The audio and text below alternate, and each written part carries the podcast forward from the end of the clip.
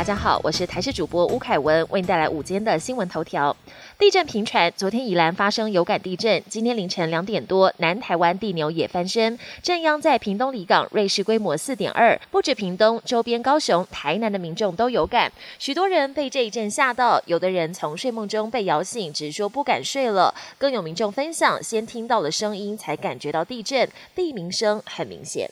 菲律宾东方海面上的热带性低气压，今天早上八点发展为今年第二十号台风玛瑙，目前观察没有侵台几率。另外，气象局也评估今天天气水汽减少，但持续受到东北季风的影响，各地偏凉。基隆北海岸、东北部地区以及大台北山区有局部大雨发生的几率。明天开始气温会略微回升。第十二轮疫苗第二阶段，今天早上十点开放，二十三岁以上民众预约第一季 BNT，以及十八岁以上民众预约第二季莫德纳。由于第一阶段没预约到的民众，也可以在今天预约，预计有两百五十二万人同步抢名额。国际焦点：美国白宫防疫顾问佛奇透露，给五到十一岁孩童专用的新冠疫苗有望在十一月上旬开始提供。佛奇表示，如果一切顺利，并获得监管机构的核准，十一月的前一两周确实有可能提供疫苗给五至十一岁的孩童。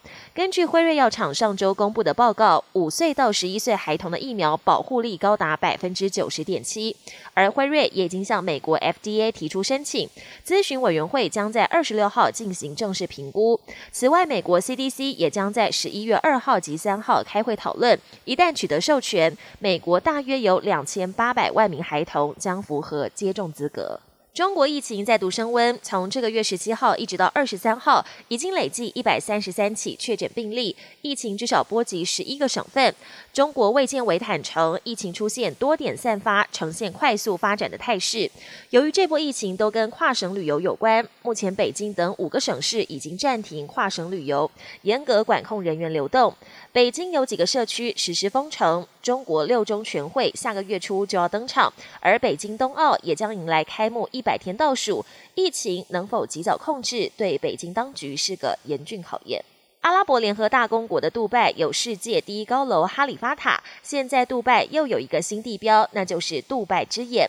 二十一号正式开幕的杜拜之眼是目前全球最高也最大的摩天轮，标高两百五十公尺，一次可以容纳一千七百五十名乘客。再加上杜拜最帅王储本人坐在摩天轮的顶端喝咖啡，渴望为杜拜之眼带来人潮跟钱潮。本节新闻由台视新闻制作，感谢您的收听。更多内容请锁定台视各界新闻与台视新闻 YouTube 频道。